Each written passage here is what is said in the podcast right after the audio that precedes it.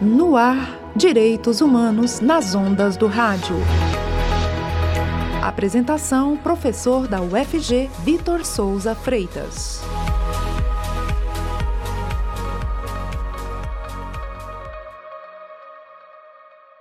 Muito bom dia, caros ouvintes. Direitos Humanos nas ondas do rádio de hoje dá continuidade ao debate sobre a saúde dos trabalhadores.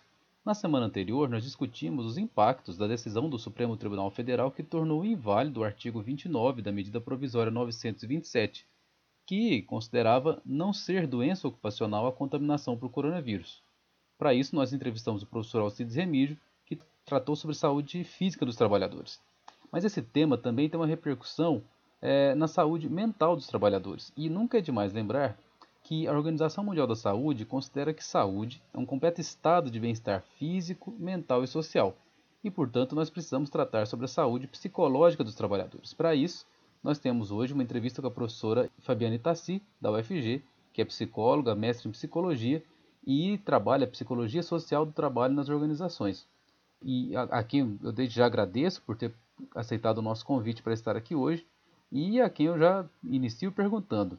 Professora Fabiana, a pandemia pode adoecer psicologicamente os trabalhadores? Eu sou Fabiane Tassi, sou psicóloga social, sou professora da Universidade Federal de Goiás, aqui da Regional Goiás.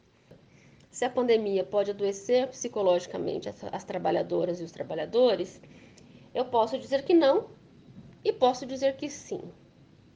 Eu posso dizer que a pandemia não adoece psicologicamente, porque o coronavírus, ele não vai provocar ele diretamente, não causa ele, o vírus corona, não causa adoecimento psíquico. O coronavírus não age no sistema nervoso ou algo próximo disso, ele vai agir no sistema respiratório e vai provocar uma doença que o nome é COVID, COVID-19. Agora, olhando então um outro lado, eu posso dizer que sim, a pandemia pode adoecer psicologicamente as trabalhadoras e os trabalhadores. Por quê? À medida em que a gente tem uma pandemia, então a situação de pandemia, então a situação de disseminação mundial de um vírus de alta transmissibilidade, então de, de um contágio muito fácil, que provoca uma nova doença para a qual a gente ainda não tem nenhuma medida preventiva, não tem uma vacina cientificamente comprovada com os cuidados que se deve ter na, na pesquisa e na construção, proposição de uma vacina e também não tem uma medida curativa, um remédio cientificamente comprovado, com pesquisas conclusivas, e que, portanto, a principal medida de controle desse poder de contágio, né, a medida cientificamente mais reconhecida de controle desse contágio é o isolamento, esta situação de, de pandemia, com essas características, que traz o isolamento como sendo a principal medida, e aí o isolamento como medida coletiva de proteção coletiva. Então, quando se fala do isolamento social, do o fique em casa, é para que eu possa me proteger, proteger a minha família e proteger outras pessoas uh, que eu conheça ou que eu não conheça. Então, é uma medida que ela tem em si já um caráter coletivo. É, é interessante porque é uma medida que nos tira da interação presencial, da interação social presencial, né? mas em si ela tem uma preocupação e um caráter coletivo. Então, à medida que a gente tem esta medida como sendo a principal medida, ela vai é, nos impactar, sim, psicologicamente. Então, eu acho que começa a ficar aqui nítido que a gente não está partindo da ideia de que é, é, só uma gripezinha, é só um resfriadinho, né? A gente está partindo aqui da ideia de que é uma situação bastante grave e que tem que ser enfrentada com responsabilidade, com seriedade e com empenho de toda a coletividade, de toda a sociedade. Mas ainda que seja possível que a gente afirme que, que por suas características, esta pandemia impacta, assim, psicologicamente a, a todas e todos, isso não nos permite afirmar que esse impacto psicológico se dá da mesma maneira, da mesma intensidade, da mesma magnitude, ou seja, atinge de forma igual a todas e todos. A forma desse impacto, a, a intensidade, como ele vai chegar, as condições que eu vou ter para lidar, reconhecer e lidar com esse impacto psicológico vão variar e tem tudo a ver com o lugar que cada um de nós ocupa na estrutura e na organização social. Qual é o nosso lugar na sociedade? Eu estou dizendo com isso que as nossas condições de vida elas vão determinar os impactos que a experiência de viver uma situação de pandemia, uma situação inédita e excepcional, as condições de vida vão determinar os impactos na minha saúde mental e emocional. Para começar, eu posso fazer uma distinção, que é uma distinção muito básica e, e também muito essencial, no sentido que ela tem a ver com a, a estrutura né, de organização da nossa sociedade, que é a distinção entre se eu sou trabalhador ou trabalhadora, ou se eu sou proprietário ou proprietária de meios de produção. Se eu sou trabalhador ou trabalhadora, eu vou, ter, vou dispor de determinadas condições e acessos a cuidados de saúde, por exemplo, a serviços de saúde que trabalhadores e trabalhadores têm acesso. Então, eu vou precisar do SUS, Sistema Único de Saúde. Se eu sou proprietário ou proprietária dos meios de produção, faço parte de um grupo que é dono de uma grande empresa, ok? E aí eu não estou me referindo aos pequenos proprietários, nem aos médios proprietários. A minha condição de acesso a serviços de saúde será outra. Ainda assim, focando na classe trabalhadora, ela também é diversa, né? Não existe uma classe trabalhadora assim, em abstrato. Existe uma classe trabalhadora que é composta por diferentes setores, segmentos e estratos também de renda. Né? Isso também vai, vai definir as minhas condições e os impactos que a vivência dessa experiência de pandemia vão produzir em mim. Mas a gente pode dizer que, no geral, a classe trabalhadora brasileira ela, ela, ela é composta por mulheres, ela é composta por homens, ela é composta por pessoas negras, em grande, imensa maioria, ela é composta por pessoas brancas também, e ela é composta por pessoas de diversas orientações sexuais e identidades de gênero. Tudo isso está presente e vai determinar os impactos que a experiência dessa situação, pandemia, com isolamento ou com a necessidade de isolamento, ainda que eu não possa aderir ao isolamento, vai provocar na minha saúde mental, vai me afetar psicologicamente. Não dá para a gente achar que todo mundo vai sofrer e todo mundo, ninguém vai sofrer sozinho, todo mundo vai sofrer, mas todo mundo vai sofrer igual, num país que é estruturalmente e historicamente muito desigual. Não, não é possível a gente achar que todo mundo vai sofrer igual no Brasil. A gente pode dizer também, mesmo que a gente reconheça essa diversidade, é importante, é necessário que a gente que ela seja reconhecida, mas é possível a gente apontar um conjunto de reações, um conjunto de reações e sentimentos que são reações esperadas, são reações, aspas, normais de se ter diante de uma situação, como eu disse, inédita e excepcional, que é esta, como essa que a gente está vivendo.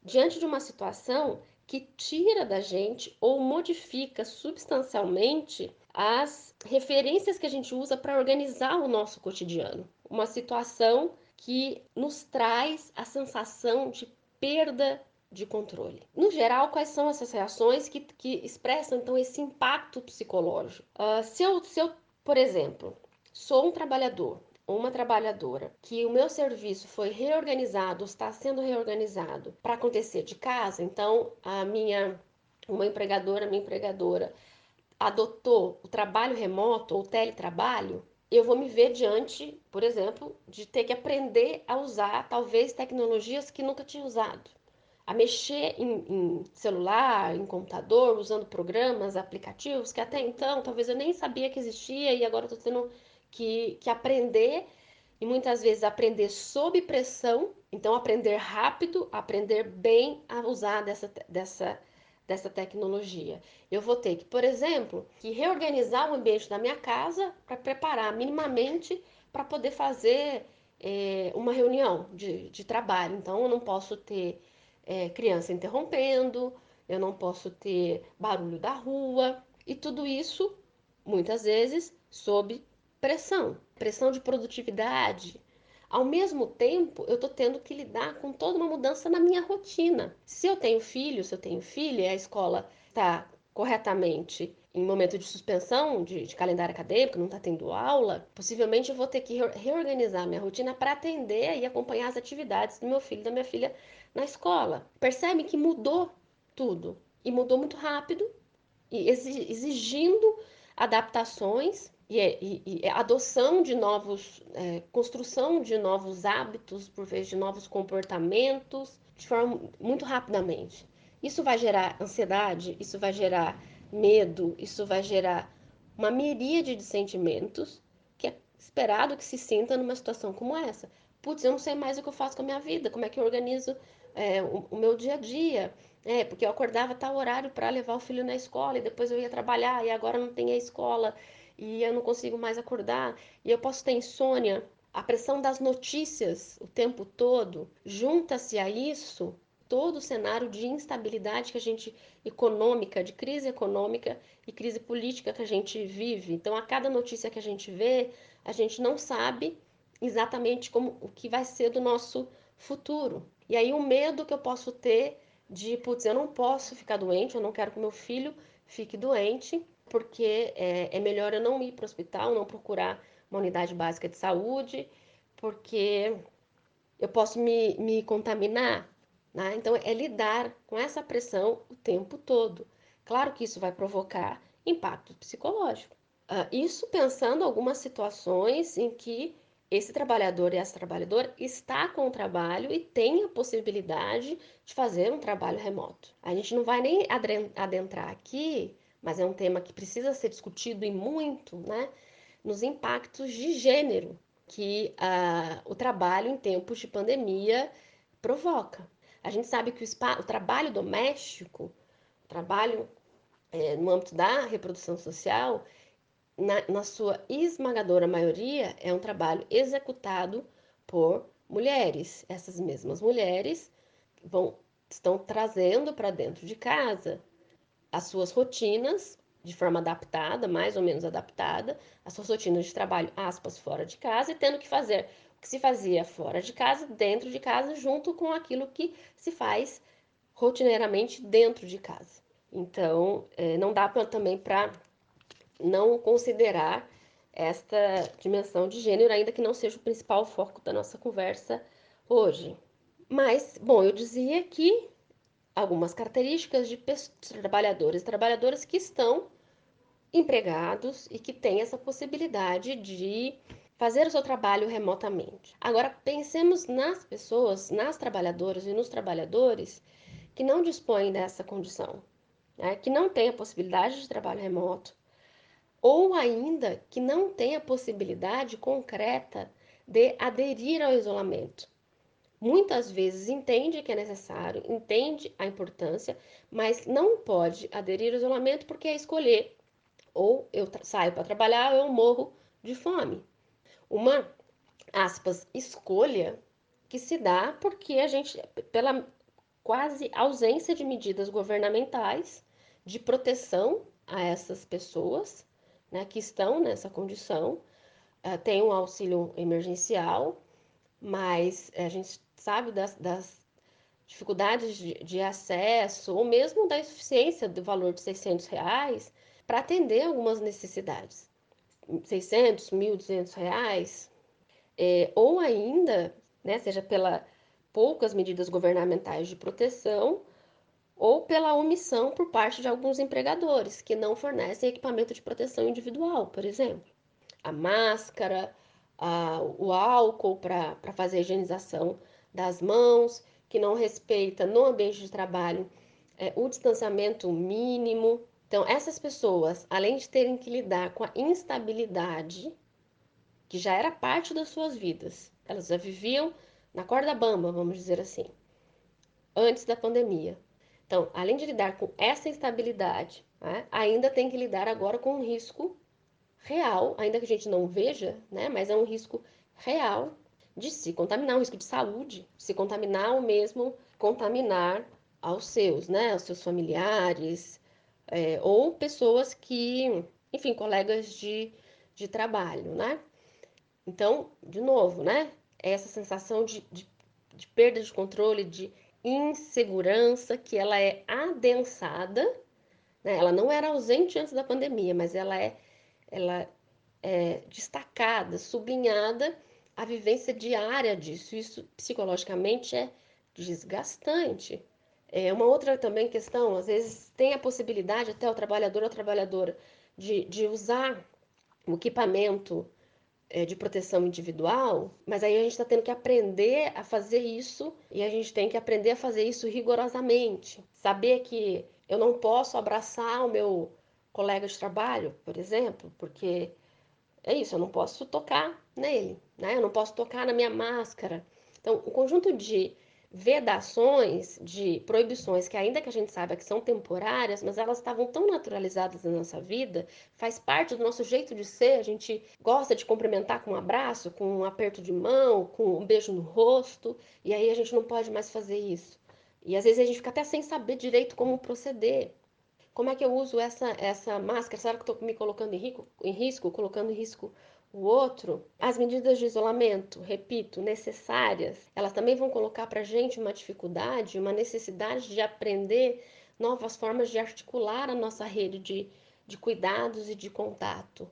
Então, se eu não tenho, por exemplo, com quem deixar o meu filho, ou que, com quem eu, eu antes, se eu deixava ele com a minha mãe, idosa, por exemplo, e agora eu não posso deixar, eu vou ter que pensar quem eu posso é, acionar. E outra, essa pessoa que pode acionar, eu também vou ter que ter um planejamento, porque se for uma pessoa, na medida do possível, tem que ser alguém que também não tenha tido muito contato com outras pessoas. Então, essa experiência coloca para gente no nosso cotidiano um conjunto de novas tarefas, de uma pressão muito grande que produz sim impactos psicológicos. E repito, são reações comuns de uma vivência de uma, de uma situação que a gente nunca viveu antes.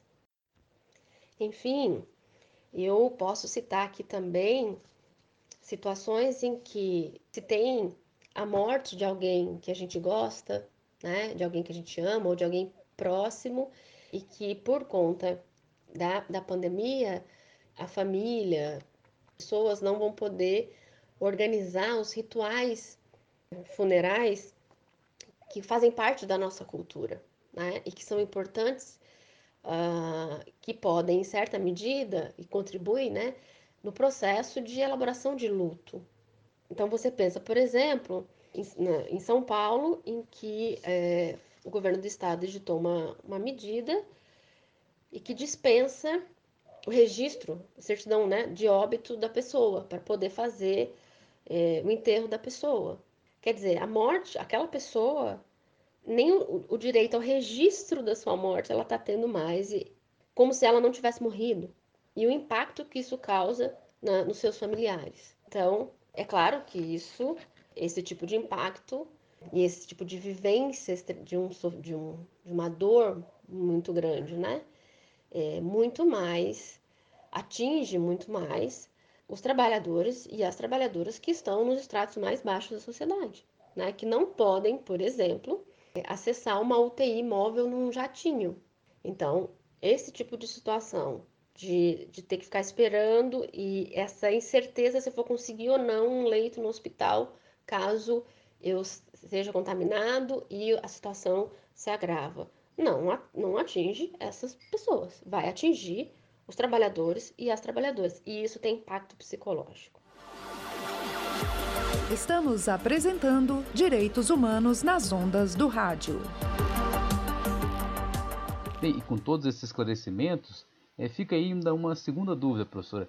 Como devem agir empregadores e trabalhadores quanto à promoção, proteção e recuperação da saúde psíquica durante a pandemia? E eu vou focar aqui muito mais nas medidas de promoção e proteção, que são medidas mais gerais. E também vou focar um pouco mais nas medidas que trabalhadores e trabalhadoras e organizações coletivas de trabalhadores e trabalhadoras, sejam sindicatos ou outras organizações sociais, podem, podem adotar. Bom, primeiro, é necessário, primeira coisa de tudo, é necessário reconhecer e admitir que não é uma gripezinha, que é uma situação séria tá? e que merece medidas responsáveis e igualmente sérias. Uh, segundo, é necessário também reconhecer que há um impacto psicológico, que não se trata de frescura, né? porque nesse momento todo, todos aqueles estigmas, aqueles preconceitos que se tem em relação aos cuidados com a, a, nossa saúde mental, com adoecimento psíquico, eles não deixam de existir. Então, eu posso ver uma pessoa que de repente ela está entrando numa, num, num, estado mais depressivo e eu achar que isso é bobeira, né? Que ela é, é, tem personalidade fraca ou que, enfim, que ela tem falta de vergonha na cara, né? Ou que ela está ficando louca e aí tendendo loucura no sentido mais pejorativo possível. Né? Então, todos esses estigmas não deixam de existir, eles continuam, infelizmente, existindo. Então, algo também que trabalhadores, trabalhadoras, também empregadores e as organizações coletivas, sindicatos e outras organizações coletivas, movimentos sociais que reúnem trabalhadores e trabalhadores, algo que é importante buscar fazer é, é reconhecer que há um impacto psicológico e não estigmatizar, entender que isso faz parte dessa situação do que a gente está tá vivendo. Para os empregadoras e empregadores, aliás, o que eu vou falar agora vale para todo mundo, para a gente. Mas eu vou atribuir aqui uma responsabilidade um pouco maior aos empregadores e empregadores, porque eles estão na relação direta com, com outras pessoas, é, no, seu, no seu dia a dia, né? na atividade na principal atividade que organiza as nossas vidas, que é o trabalho. Muito cuidado com fake news. É um ato de irresponsabilidade com saúde pública e, em particular, é um ato de irresponsabilidade com a nossa saúde mental, é, divulgar notícias que a gente não sabe se elas têm algum fundamento ou não, se elas, qual é a fonte delas ou não. E, e por que isso? O que, que tem a ver uma coisa com a outra? Porque as fake news, elas contribuem para aumentar ainda mais essa sensação de total falta de controle, de total instabilidade, de desencontros de, de informação. A desinformação ajuda a adoecer, né? Causa, pode levar, causar pânico, pode provocar ansiedade. Então a gente precisa ser muito responsável, nós todos no geral, mas em particular empregadoras e empregadores se querem preservar ou cuidar dos seus trabalhadores e trabalhadoras no que se refere à, à saúde é, mental, à saúde emocional. Uma outra medida também no âmbito da promoção de saúde é buscar organizar e oferecer informações precisas sobre as possíveis mudanças nos processos de trabalho e nas condições de trabalho. De preferência, incluir os trabalhadores e trabalhadoras nessas mudanças. Né? O que, que, vai acontecer agora? Eu tenho que passar a usar. Bom, vou dar um, um, um exemplo: caixa de supermercado. Né? É, as trabalhadoras, e a maioria são mulheres, né? Caixa de supermercado são, tão, estão tendo que usar equipamentos que antes não faziam parte dos, dos seus equipamentos de trabalho. Então, quanto melhor, quanto mais precisas essas, forem essas informações, quanto mais orientação tiver de forma objetiva, isso contribui para esse cuidado com a nossa saúde mental. O mesmo vale, nesse sentido, para sindicatos e organizações coletivas. É importante viabilizar o máximo de informações que contribuam para que os trabalhadores e trabalhadoras possam resolver os seus problemas mais básicos. Uh, então, quais são as informações? É, claro que, os, que, o poder público tem responsabilidade nisso, né? Secretaria de Saúde, Secretaria de Assistência Social, elas têm informação de com a transparência das, das informações e das orientações, quais são os cuidados, quais são os procedimentos para acessar o benefício A, B ou C, se o benefício vai ser ou não cortado, por exemplo, se eu vou ter acesso à renda emergencial ou não. Não tenho dúvida que essa é a responsabilidade do poder público. Mas se a gente coletivamente, a partir das organizações de trabalhadores, também ter essa preocupação de buscar o máximo de informação, de viabilizar o acesso a essas informações, isso também é um cuidado com saúde mental.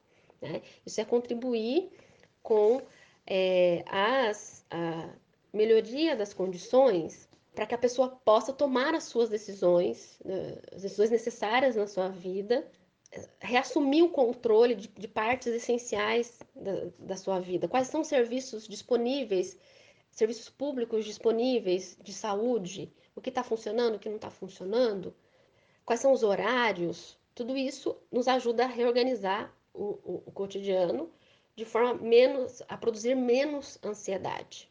Ainda por parte de trabalhadores e trabalhadoras organizados de forma coletiva, as, as organizações é, coletivas, sindicatos, associações de moradores, por exemplo, pensar quais são os espaços, quais são os incentivos para o encontro, aspas aqui, encontro, porque não é encontro presencial, físico, que informações a gente tem, que incentivos a gente tem, pode oferecer para reorganizar a nossa rede de, de apoio virtual.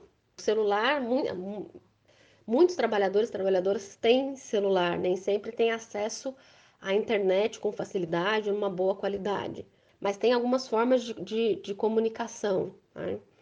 Uma outra maneira é incentivar algumas ações que a gente chama de autocuidado, e aí isso tem a ver por exemplo, os empregadores e empregadoras, é importante que haja o um reconhecimento da necessidade de uma rotina de autocuidado, né?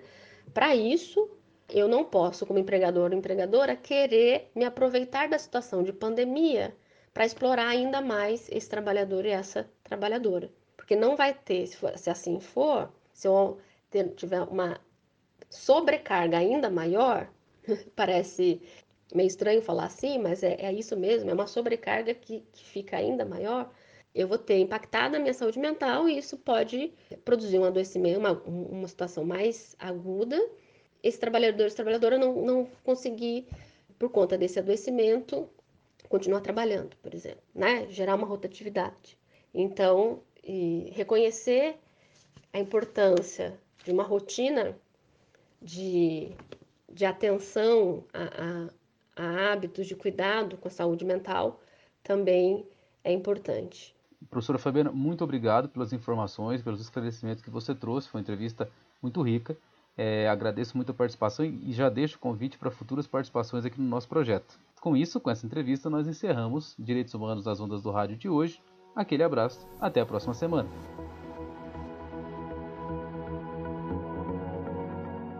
Acabamos de apresentar Direitos Humanos nas Ondas do Rádio. Apresentação: Professor Vitor Souza Freitas. Uma realização: UFG Regional Goiás, Unidade Acadêmica Especial de Ciências Sociais Aplicadas e Curso de Direito.